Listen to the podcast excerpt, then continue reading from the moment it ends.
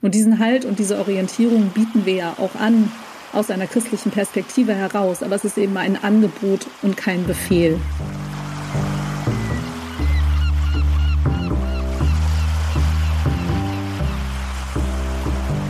Und das Professionalisieren bedeutet aber auch, dass du dazulernen musst. Jetzt, du kannst es nicht so machen, wie du es vorher gemacht hast die ganze Zeit, weil es auch nicht gut ist und weil es dann auch kein gutes kirchliches Angebot ist, wenn du es nicht schaffst, zu vereinfachen. Und damit herzlich willkommen beim Windhauch Podcast. Mein Name ist Tobias Sauer und ich bin heute zusammen mit Lilith Becker vom Yeet-Netzwerk. Und das ist der Podcast mit der vollsten Transparenz, denn wir hatten eigentlich schon 15 Minuten aufgezeichnet und dann dachte sich mein Rechner, nö, einfach nicht, einfach einfrieren, nichts mehr machen und das, also diese 15 Minuten kommen nie wieder, aber sie waren richtig gut. äh,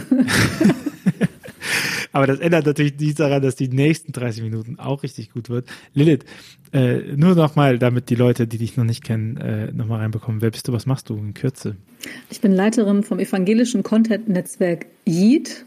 Das ist im Gemeinschaftswerk der evangelischen Publizistik angesiedelt und wir unterstützen seit zweieinhalb Jahren Menschen, die in Social Media über ihren Glauben und ihre Werte und ihren Alltag erzählen, über ihren christlichen Glauben. Wunderbar. Und äh, wir haben ja so das Prinzip von Stammgast mal eingeführt, oder ich, und sag so ein paar Leute, es wäre schon ganz gut, wenn man das öfter mal ähm, mit denen schnackt. Äh, bei uns natürlich, weil wir ähnlichen Bereich arbeiten. Und ähm, unsere letzte Folge, ich war geschockt, als ich es gerade eben gesehen habe, die ist vom 21. Juli 2021, also schon über ein Jahr her.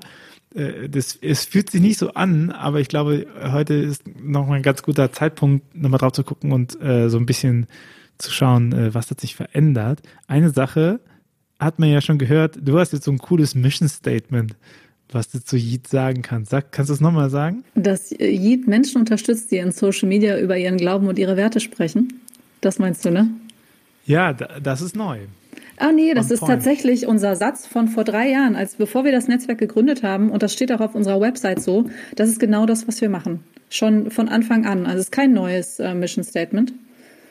Tatsächlich ist das unser Standard. Ich so pointiert von dir. Du, hängt auch in meinem Büro an der Wand. Das ist der Satz, in dem wir, auf den wir uns auf, als Team geeinigt haben, was wir tun. Weil das solltest du nie aus den Augen verlieren, ne? Dass du weißt, wofür du eigentlich was machst und für wen.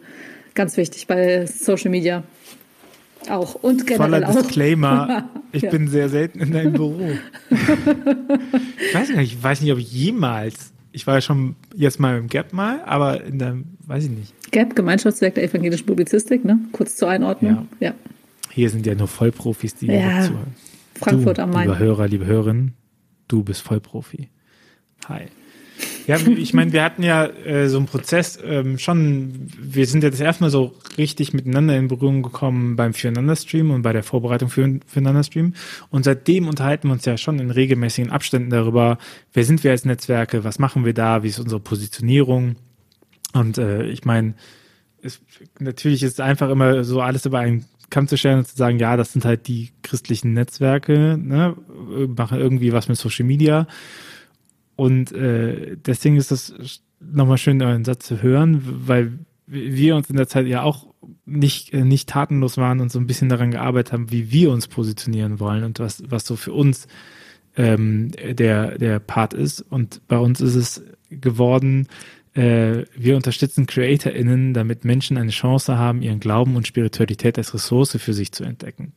Und ich, ich finde, wenn man die beiden Sätze so nebeneinander hat, dann merkt man nochmal, mal äh, Unterschiedlichkeiten im Netzwerk. Also nicht, dass das schlimm ist, Unterschiedlichkeiten zu haben. Ich finde das sogar eigentlich ziemlich cool, weil äh, man dann einfach auch mehr schaffen kann. Ne? Also wenn es einfach Leute gibt, die unterschiedlich an unterschiedlichen Feldern arbeiten, haben wir letztendlich mehr geschafft, als wenn wir mhm. beide versuchen, denselben Acker zu bearbeiten. Obwohl du hier noch spezifizieren musst, dass wir damit eigentlich das Gleiche tun, weil wir unterstützen Leute, die das machen, was du machst. Also die nämlich versuchen, dass andere Menschen ihren Glauben ähm, und ihre Spiritualität entdecken können über ein christliches Angebot, weil andere in ihrem persönlichen Bekenntnis über ihren Glauben und ihre Spiritualität sprechen. Was ihr ja noch macht, ist, dass du noch einen Verlag hast und ihr andere Produkte macht als Social Media. Also unser Fokus ist ganz stark auf Social Media. So. Und da hast du natürlich einen weiteren Fokus noch, nicht wahr? Ja, aber es ist, ja, das, das stimmt schon. Wir haben, wir haben nicht, wir sind kein Social Media Netzwerk. Das haben wir immer, oder das habe ich immer versucht, äh, vor mir herzutragen und zu sagen, das ist nicht so. Aber ich glaube, es ist auch nochmal ein Unterschied, weil äh, du hast ja gesagt, ihr unterstützt Menschen dabei, dass die über ihre Sachen reden, ne? Und äh, wir sagen, äh, wir unterstützen Creator dabei, damit die Menschen eine Chance geben, Religion und Spiritualität als Ressource für sich zu entdecken. Ich glaube, also das sind natürlich Nuancen. Was mir persönlich immer wichtig ist, da kann ich jetzt nicht für alle Creator im Netzwerk sprechen, aber was mir persönlich immer wichtig ist, ähm, ist, dass, dass wir so eine Konstruktion auflösen, die wir ganz stark in Kirche drin haben.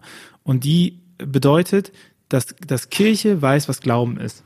Ich glaube, was äh, diese Denkfigur ist ja immer zu sagen, dass Kirche mh, diejenigen sind, die irgendwie das besonders gut können, äh, was Glaube und, äh, und Spiritualität angeht und dann auch immer die Konfessionalität reinbringen. Ne?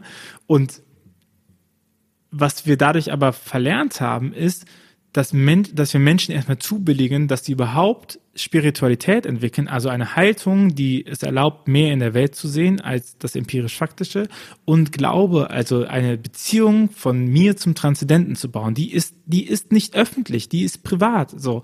Und, und wir haben sehr lange immer wieder äh, dran gearbeitet und haben das dann angefangen zu bewerten. Sobald jemand gesagt hat, so und so geht's mir gerade, haben wir gesagt, ja, aber mh, hm, und das musste aber nochmal, das ist Jesus, ne? Und das war so unsere Bewertungskriterien. Und das hat dazu geführt, meiner Meinung nach, dass Leute das halt ins Private gezogen haben und gesagt haben, ich rede darüber nicht mehr, weil du mir das eh bewertest. So, und wenn ich von jemandem wissen will, wie er seine Beziehung führt oder was er unter Liebe versteht, dann muss ich dem zuhören und dann darf ich ihm nicht sagen, äh, so monogam, bäh, so führst du deine Beziehung, du weißt aber, dass das hier eigentlich das Bessere ist, ne?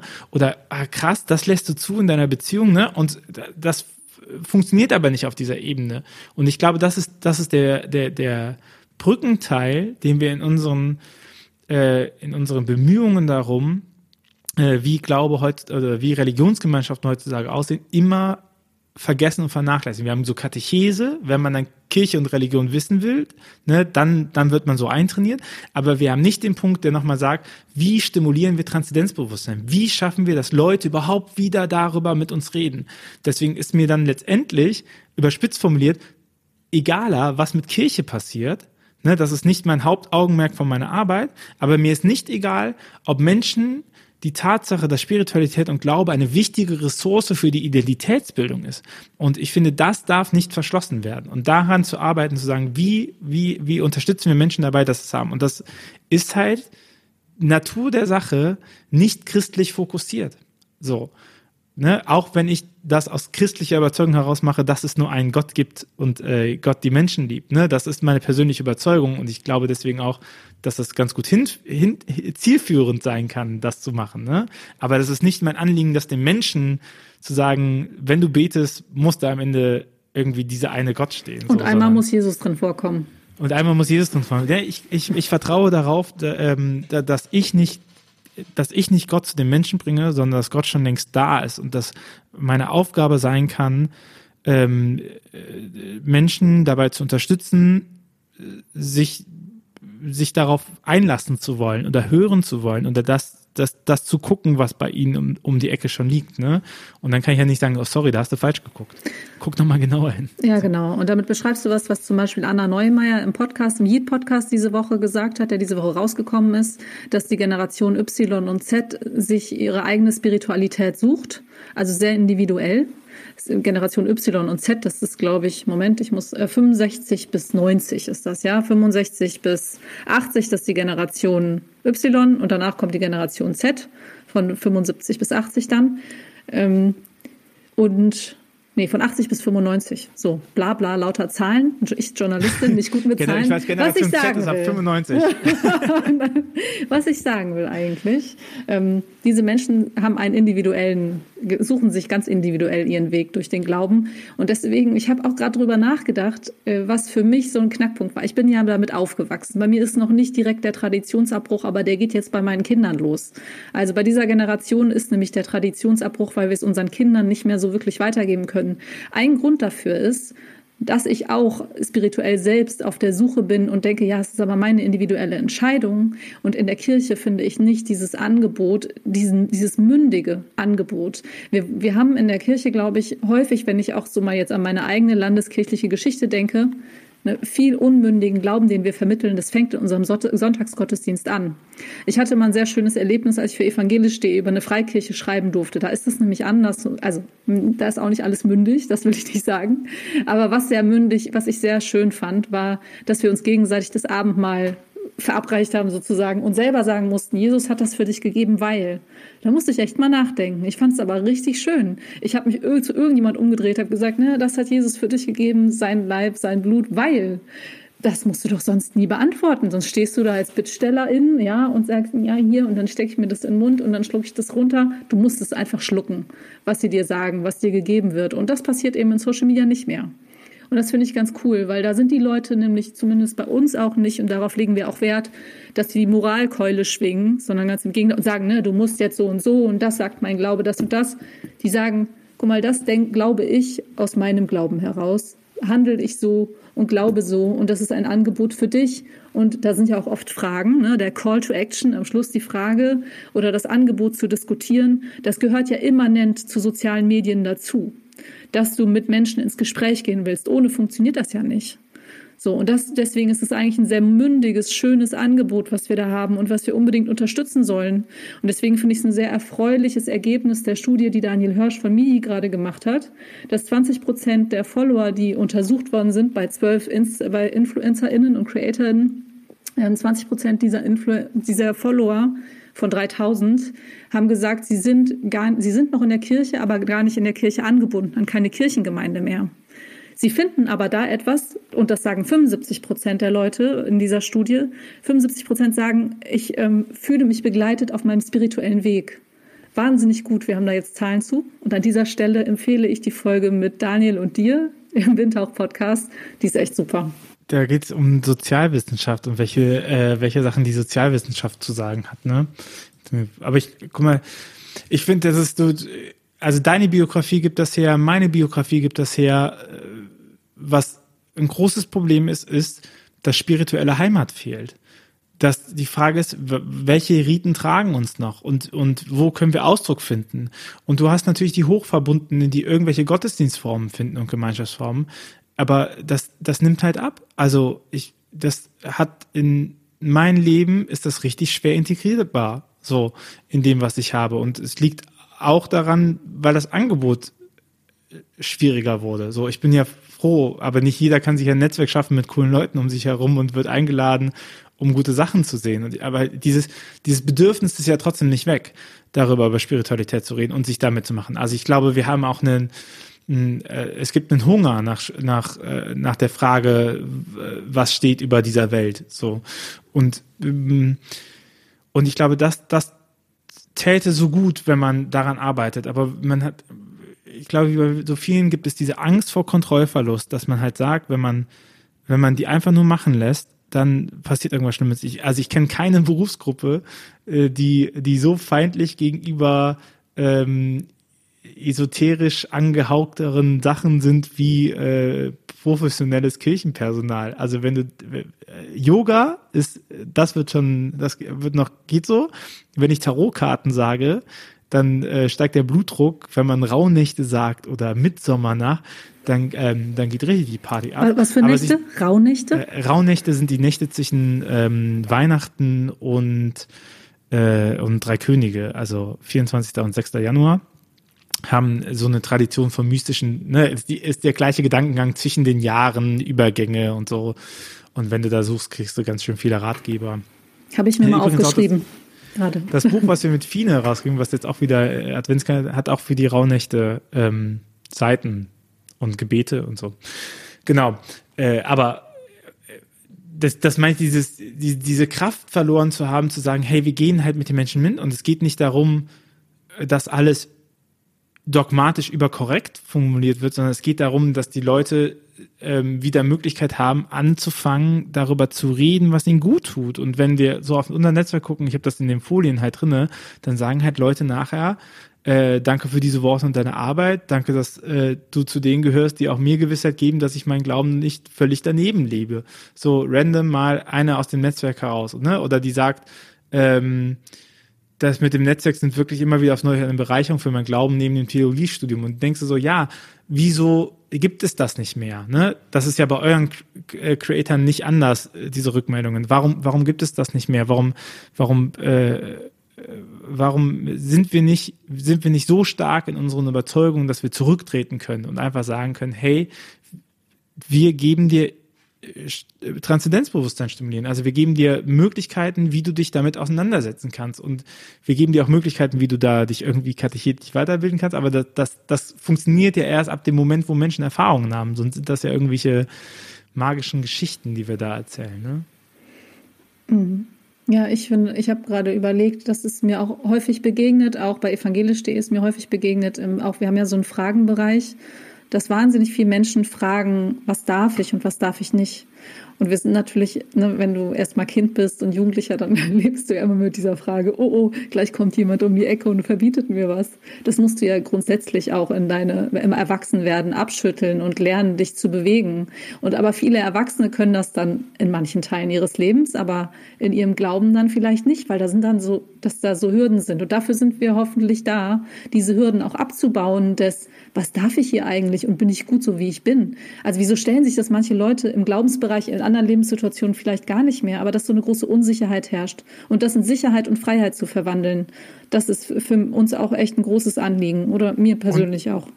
Ich glaube, das, was dann halt passiert ist, aha, ich stelle fest, etwas, was die Konfession sagt, teile ich nicht und weil ich nie darin unterstützt worden bin, dass mein Glaube zwar in Beziehung zur Konfession steht, aber nicht meine Konfession ist, fange ich an, das auch wegzuschütteln. Dann sage ich halt, ich glaube nicht mehr an Gott, weil ich nicht äh, damit einverstanden ist, wie die Kirche mit dem und dem Thema umgeht. So, und dieser Weg ist beschränkt. Und Kirche befeuert das, indem sie sagt, äh, ganz lange, ne, extra Ecclesia nulla salis, außerhalb der Kirche kein Heil, du musst zu uns kommen, dann wirst du es finden, wir sind die tollen, ne, äh, wir sind die tolle Gemeinschaft, die irgendwie, bei uns ist alles Happy Life, äh, und ich glaube, das ähm, da nochmal zurückzugehen und zu sagen, nee, nee, nee, du kannst, du, ohne dass du kirchenzugehörig bist, kannst du glauben, ne? Weil, weil es gilt, Kirche braucht den Glauben, nicht Glaube die Kirche. Äh, du kannst glauben ohne Kirche, weil Glaube deine Beziehung zum Transzendenten ist. Das hat keinen Bezug zur Kirche. Aber Kirche kann nicht existieren ohne den Glauben der Menschen, weil Kirche die Gemeinschaft der Gläubigen ist.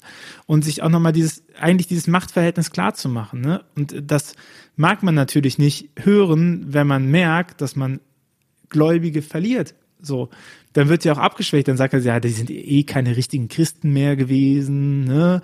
Das sind ja U-Boot-Christen, die kommen ja nur Weihnachten, das, das konsolidiert sich jetzt einfach, mieses wie Wort, das jetzt ne? aussieht. Ganz mieses so. Wort, die U-Boot-Christen. Ja, ja, das ist total beschissen. Also sagen wir, wie es ist. Und deswegen, ähm, deswegen ist für mich das schon nochmal so ein Durchbruch gewesen, äh, das nochmal so klarer zu formulieren, weil ich glaube, das ist der Kern meiner Arbeit schon immer gewesen, so zu sagen, so wir revitalisieren halt nicht Kirche. Wir sind, äh, ich, ich bin keiner, der Kirche revitalisiert. Es geht mir nicht darum, Löcher zu stopfen oder die Gemeinschaft irgendwie doch wieder hipper zu machen, sondern mir geht es darum, sich die Frage zu stellen, wie sieht Kirche heute im digitalen Wandel aus? Was bedeutet das, heute eine Gemeinschaft von Gläubigen zu haben? Ich bin überzeugt katholisch, äh, äh, pro und contra. Ne? Ich bin überzeugt katholisch und ich habe auch keinen Hass gegenüber Kirchen oder ich, ich lehne auch nicht Kirchen ab. Ich glaube aber, es tut uns gut, wenn wir nicht nur das Segelschiff die ganze Zeit reparieren und gucken, wie das Segelschiff irgendwie geiler wird, wenn wir alle wissen, dass man heutzutage nicht mehr mit Segelschiffen den Atlantik überquert. Und äh, sich eher zu fragen, was brauchen wir? Und toll, wenn es auch Romantiker gibt, die die Segelschiffe pflegen, freue ich mich auch. Beim Hafenfest kann ich vorbeigehen und mal winken.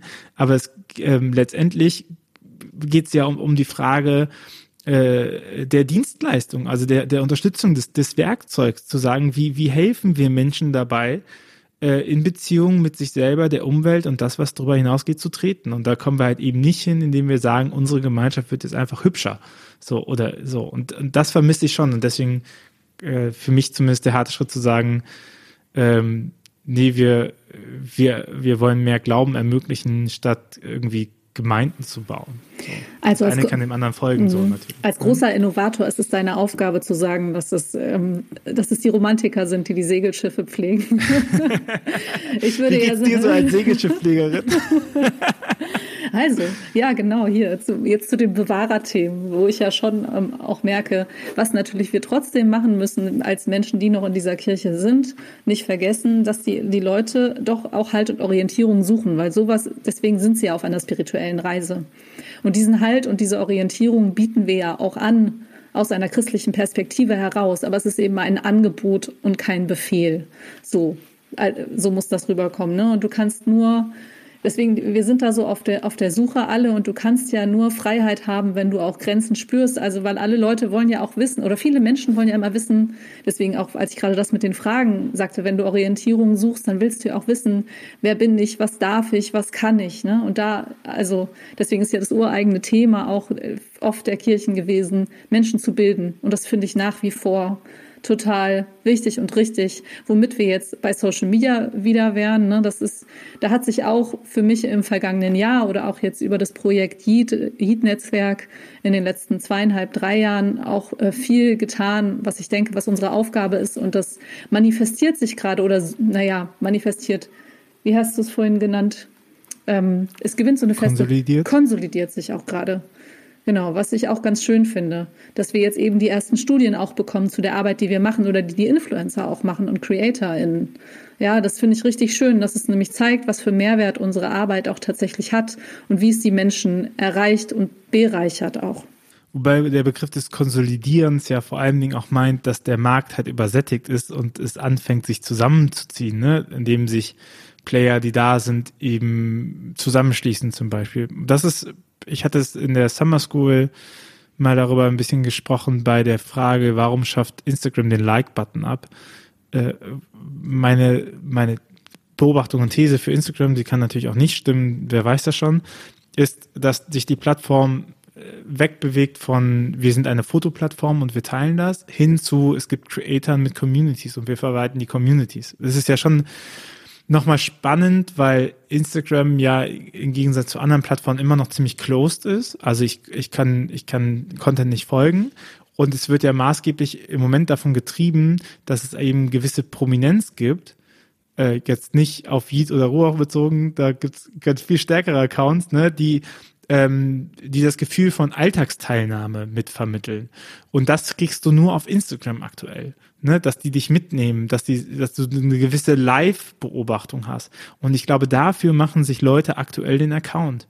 Und äh, der, das ist das, worauf Instagram auch, glaube ich, optimiert. Also ich denke, sie sollten es auch tun, weil das ist ihre Stärke gegenüber anderen Social-Plattformen, die da drin sind. Aber das bedeutet ja auch für ähm, für kleinere Accounts, naja, sich mal überlegen, wenn man, äh, wenn man ein Thema hat, ob man sich mit Leuten zusammenschließen kann, die auch das Thema haben. Also da die Konsolidierung durchziehen, ne? sich zu fragen, muss, muss jede Pfarrei in derselben Region einen Instagram-Account haben? Nee, glaube ich nicht. Muss jede, muss jede Confi-Gruppe einen Instagram-Account haben? Nee, nicht. Also nicht, wenn, wenn das Ziel ist, ähm, Leute das für das Thema zu begeistern. So.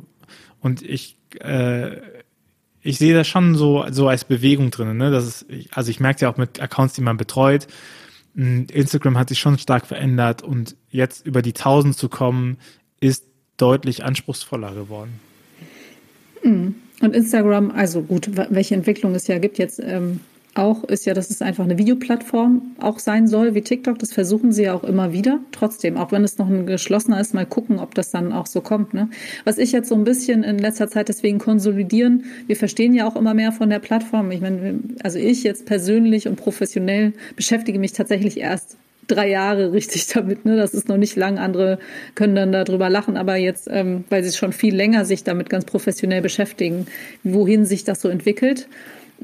Was ich jetzt aber häufiger wahrgenommen habe, was echt eine Herausforderung für uns noch ist, aber die wir jetzt auch endlich mal feststellen, das war sicherlich auch vorher schon eine Herausforderung, ist die Art, dass soziale Medien und auch bei Instagram, was ja auch oft die Kritik ist, dass es eben über Vereinfachung auch schon funktioniert am besten. Also Dinge gehen viral und der Algorithmus belohnt es, wenn es sehr vereinfacht ist.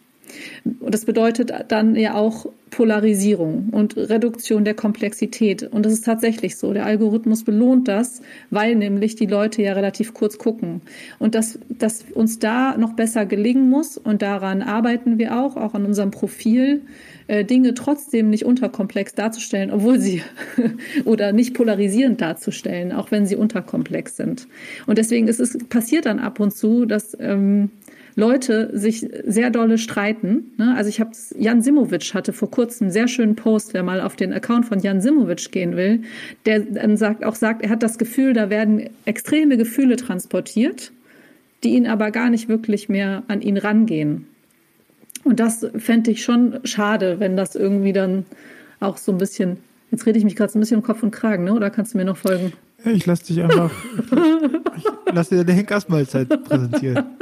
Kopf ab, gleich geht die Guillotine nee. runter. Nee, aber das, ne, dieses Gefühl der Vereinfachung und des schnellen Streits und ich, ne, ich wünschte, dass, dass die Leute schon auch, oder das ist eine große Aufgabe, deswegen sagte ich vorhin konsolidieren, trotzdem die Inhalte noch so zu gestalten, dass du Menschen hast, die dir folgen gerne und weil sie einen Mehrwert von deinen Inhalten haben und nicht, dass wir dieser Plattformlogik völlig auf den Leim gehen, die sagt, ne, du musst alles ganz einfach machen. Wir müssen trotzdem die Plattformlogik bedienen, aber wir wollen ja auch, wir wollen nicht da draufdreschen und wir wollen nicht polarisieren eigentlich. Und das fände ich schade, wenn das so ein, ja, wenn das so funktionieren müsste, nur ja, um man darf aber auch nicht vergessen, die Algorithmen funktionieren so, weil Menschen so mit funktionieren. Ne? Ja, Menschen handeln nicht rational, sondern begründbar und sie finden halt eine These geiler als ein dreiseitiges Buch. Und ich glaube aber, was das, was äh, oft das Problem ist, ist, dass man denkt, man hätte was Komplexes, obwohl es nicht komplex ist, weil man sich nie darüber lange Gedanken gemacht hat, das mal zu entwirren. Also ich weiß es einfach nur, ey, versuch mal die Begriffe Spiritualität, Glaube, Religion und Kirche, eine Definition zu finden, die aufeinander verwiesen ist.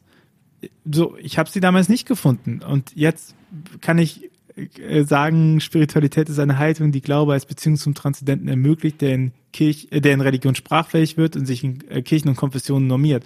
Und das bringt man auf einen Satz drunter und dann funktioniert das. Und dann kann man damit arbeiten und dann kann man das natürlich ausdeklinieren, aber man, man hat schon mal was, ne? Oder auch etwas, was Glaube bedeutet. Also was Glaube wäre ein Definitionsversuch zu sagen, Glaube bedeutet, dass ich etwas Dritten vertraue aufgrund meines, meiner Beziehung zu etwas anderem. Ne? Und äh, da, äh, ich zitiere dann ganz gerne Blaise, ich hatte es erst gestern noch in der Tage, in dem Workshop, was ich gemacht habe, ne? Ah, das ist so komplex, das kann man nicht sagen. Und dann sage ich so, ja, Blaise Pascal, ne? Ich hatte keine Zeit, einen äh, kurzen Text zu schreiben, deswegen habe ich einen langen geschrieben. Und da wir schwafeln sehr oft sehr drumherum und dann denkt man sich so, ja, schwierig. Und das wird bei Social Media nochmal schwierig an dem Punkt, weil wir dann oft überdenken, viel zu viel Overthinking betreiben entweder und dann das, so perfekt werden. Entweder das oder du polarisierst halt doch. Ich glaube, das ist genau. Danke, ja. danke dafür. Das ist nämlich, dass wir vereinfachen müssen und Dinge auch weniger komplex darstellen, aber dabei nicht polarisieren. Und das merke ich, dass das eine große Herausforderung ist für viele, die vor allem auch in dieser Kirche keine Journalistinnen sind und Journalisten. Ich meine, Journalisten, die lange gewohnt sind, lange Texte zu schreiben, die kriegen das auch nicht so hin. Eigentlich die große Kunst, die die Bildzeitung macht, ne? aber die polarisiert ja leider auch noch. Also ich finde das sehr gut, ja, so wie du das gerade gesagt hast. Und das finde ich ist eine Herausforderung, weil auch bei den Leuten, die jetzt wenig Zeit haben, auch bei uns, ne, die ja immer noch keine Stellenanteile teilweise haben oder versprochene Stellenanteile, die sie bis heute nicht gekriegt haben, haben wir leider auch im Netzwerk, ja. Ähm, dass du, dass du da nicht so viel Zeit hast oder beziehungsweise dass da auch noch ein Lernen eintreten muss und du diese Zeit nehmen musst und eine Professionalisierung. Also wir sind jetzt an diesem, wir haben, die Leute sind da hingegangen in die sozialen Medien bei uns und die haben das einfach versucht. Ich habe auch sag oft, das sind die Pionierinnen in der Kirche, weil die dieses Feld der sozialen Medien jetzt bespielen und die haben das auf ihre Art gemacht. Und ich finde, jetzt muss so an vielen Stellen eine Professionalisierung auftreten und das ist ja wahrscheinlich auch das, was du gerade geschrieben, beschrieben hast. Instagram ne, konsolidiert sich auch gerade.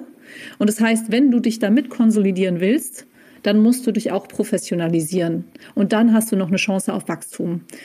Und das Professionalisieren bedeutet aber auch, dass du dazulernen musst. Jetzt, du kannst das nicht so machen, wie du es vorher gemacht hast die ganze Zeit, weil es auch nicht gut ist und weil es dann auch kein gutes kirchliches Angebot ist, wenn du es nicht schaffst zu vereinfachen, wenn du es nicht schaffst, die Sprache mitzusprechen und wenn du dann noch auf den Leim gehst und polarisierst, dann ist es richtig traurig und dann ist es leider auch nicht ernst zu nehmen, finde ich. Und dann hilft es auch nicht, ähm, im Gespräch zu bleiben und Gesprächsangebote zu machen.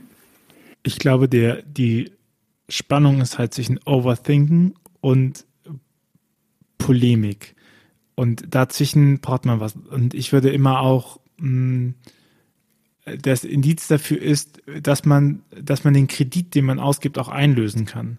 Also wenn ich herumpöbel, was im Rahmen von Aufmerksamkeit generieren ein legitimes Mittel sein könnte, dann muss ich aber auch den Kredit einlösen, den ich mit dem Pöbeln gemacht habe. Und wenn dahinter halt nichts mehr kommt, dann ist schwierig. Also wenn ich sage, äh, ich rette Kirche nicht, was eine polemische Aussage ist natürlich, dann muss ich da muss ich das aushalten, was dann Reaktion kommt. Ich darf danach nicht wimmern und sagen, das ist jetzt aber so gemein, dass ihr von Kirche das gar nicht so lustig findet, dass ich das nicht retten möchte.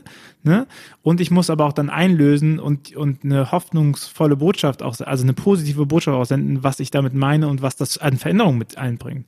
Und ich glaube, wenn man immer nur in Negationen spricht und immer nur sagt, das ist so und so blöd und so und man kommt, man, man löst nicht ein, was die Veränderung bedeutet, also was man machen müsste, dann wird es halt schwierig, ne, weil es ist, das einfachste der Welt ist zu sagen, was man scheiße findet.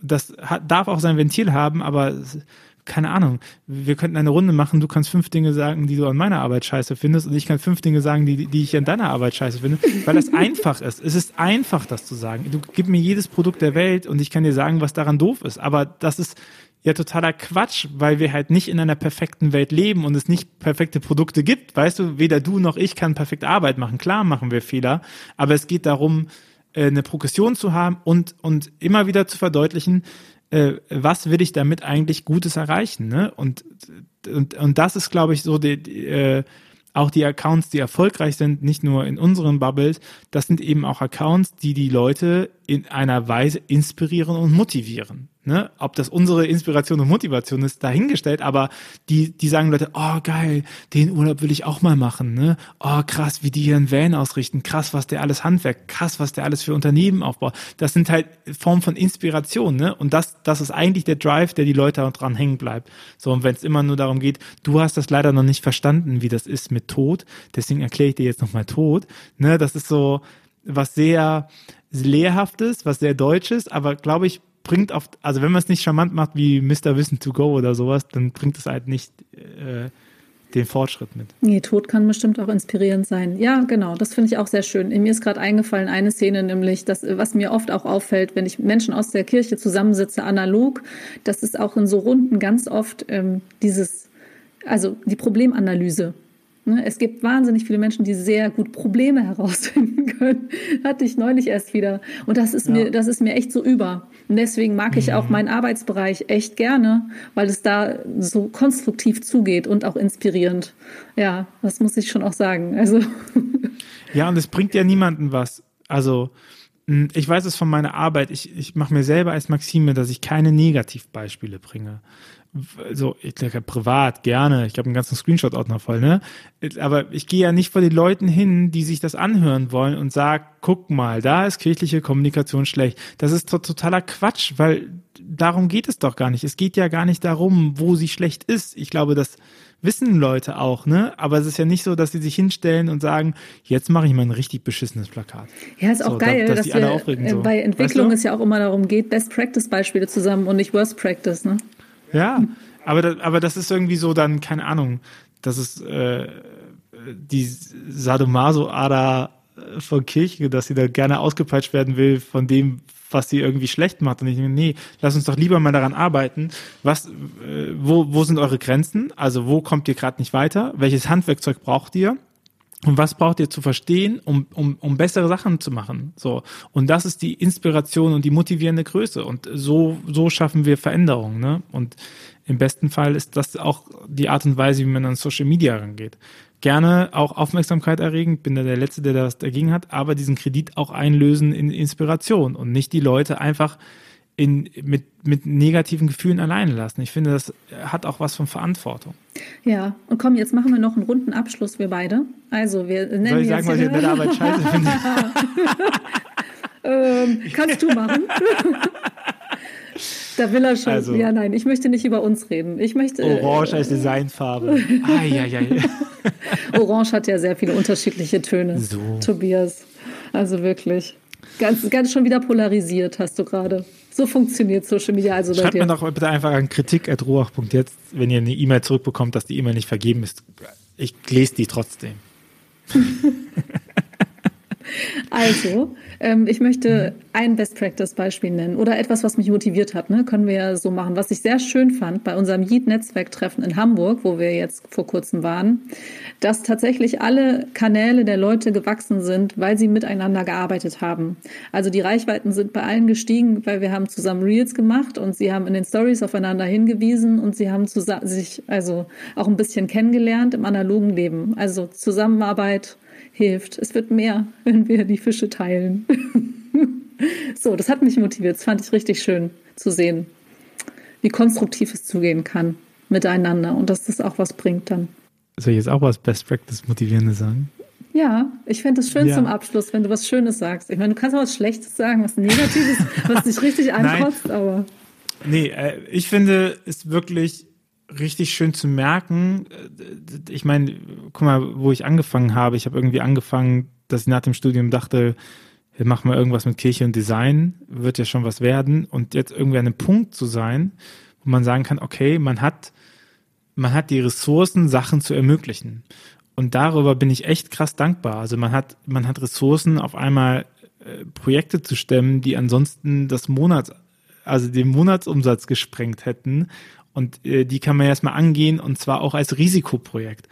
Und äh, dann zu merken, was so aus so einer kleinen Idee werden kann, wenn man halt kontinuierlich äh, halt weitergeht. So und, und ich bin da, ich bin da sehr dankbar drüber, äh, dass, dass dadurch Ressourcen entstanden sind, Leute wirklich zu unterstützen in ihrer Arbeit. So, weil äh, wir beide wissen, dass das ist, was man am meisten machen kann, ist die Creator einfach unterstützen, wenn man sie gut findet. Einfach mal Danke sagen, einfach mal sagen, ähm, äh, cool, dass du da bist. So, ich verfolge deine Sachen ganz gerne, weil wir auch beide wissen, dass jeder unserer Creator mindestens einmal schon einen drauf bekommen hat. So, du und ich auch. Und ich finde, das ist irgendwie schön, wenn man sagt, so aus eigener Kraft so ein bisschen diese Ressourcen zu haben und solche Sachen zu machen. Das ist, ähm, ich weiß jetzt kein Best Practice Beispiel, das ist eher so ein, so ein Grundgefühl, was sich einstellt und wo man dann, wo ich zumindest weiß, warum ich äh, arbeite und nicht an der Kasse bin und irgendwie Geld verdiene mit irgendwas. So. Worauf freust du dich als nächstes? Dass das Weihnachtsgeschäft rum ist. Dann kommt ah, das nächste. Ja, ja, ich dann kommt das Ostergeschäft. Freue mich. Äh, bei mir ist ja durch die GmbH-Gründung und durch Mitarbeiter reingehen, hat sich viel Veränderung eingestellt. Und ein, ein große Hoffnung von mir war ja, dass sich dadurch auch ein bisschen mehr Sicherheit einstellt. Weil so eine GmbH viel Sicherheit bietet, wenn sie gut gemanagt ist. Ne? Man hat Mitarbeiter, man hat mehr andere Ressourcen, ähm, es wird belohnt, wenn, wenn man solide sich aufstellt äh, vom Finanzamt. Und das, darauf freue ich mich am meisten, dass das nächste Jahr hoffentlich ein bisschen weniger turbulenter dadurch wird. So einfach, dass, dass ich merke das jetzt ja auch vom Monat zu Monat, dass man, dass Sicherheit ein bisschen so einkehrt. Und das ist auch, auch ein schönes Gefühl. Das ist, äh, eine große Freude, die sich, dass, und dass man ein Team überhaupt haben kann, dass man nicht mehr alleine arbeitet und so. Das, das ist alles sehr schön. Und über alle schönen Projekte, die wir gemeinsam machen. Ja, you never walk alone. Und äh, deine, äh, worauf freust du dich? wenn bald wieder Dinge zusammenpassen. Das passiert mir in den letzten drei Jahren immer wieder, weil wir heißen ja Content-Netzwerk, Netzwerk. Und ich finde das so oft so faszinierend, weil ich ja mit wahnsinnig vielen Leuten spreche und wir alle auch ähm, oft irgendwo auftreten, Workshops machen, aber auch so mit unseren Leuten sprechen und uns auch Leute anschreiben und sagen, ah, wir brauchen das und das. Und dass es manchmal wie so ein Puzzleteil zusammengeht, ne? dass ich denke, ah, guck mal, da ist ein Stück vom Ende, so Schnur und da ist auch eins und die passen genau zusammen. Gerade heute ist das wieder passiert und es macht mich ultra glücklich und ich freue mich dazu wahnsinnig darauf, in nächster Zeit weitere viele lose Enden zusammen zu knoten und dass dann daraus wieder was entstehen kann. Auf dass es weitergeht und dann hören wir uns so in einem Jahr vielleicht. Ja, ich bin ja Stammgast. Oder auch früher. äh, immer nee. wenn du magst. Genau. Äh, Lilith, danke für deine Zeit und äh, dass du ein bisschen Einblick in deine Arbeit geteilt hast. Ebenso, danke. Ein bisschen schnacken konnten und dann bis zum nächsten Mal. Genau, bis zum, bis zum nächsten Mal. Dankeschön für die Einladung, Tobias. Ciao. Dieser Podcast ist eine Gemeinschaftsproduktion von Ruach Jetzt und der Evangelischen Arbeitsstelle für missionarische Kirchenentwicklung und diakonischen Profilbildung MIDI. Produziert von Ruach Jetzt. Mehr Informationen findest du auf windhauch.ruach.jetzt.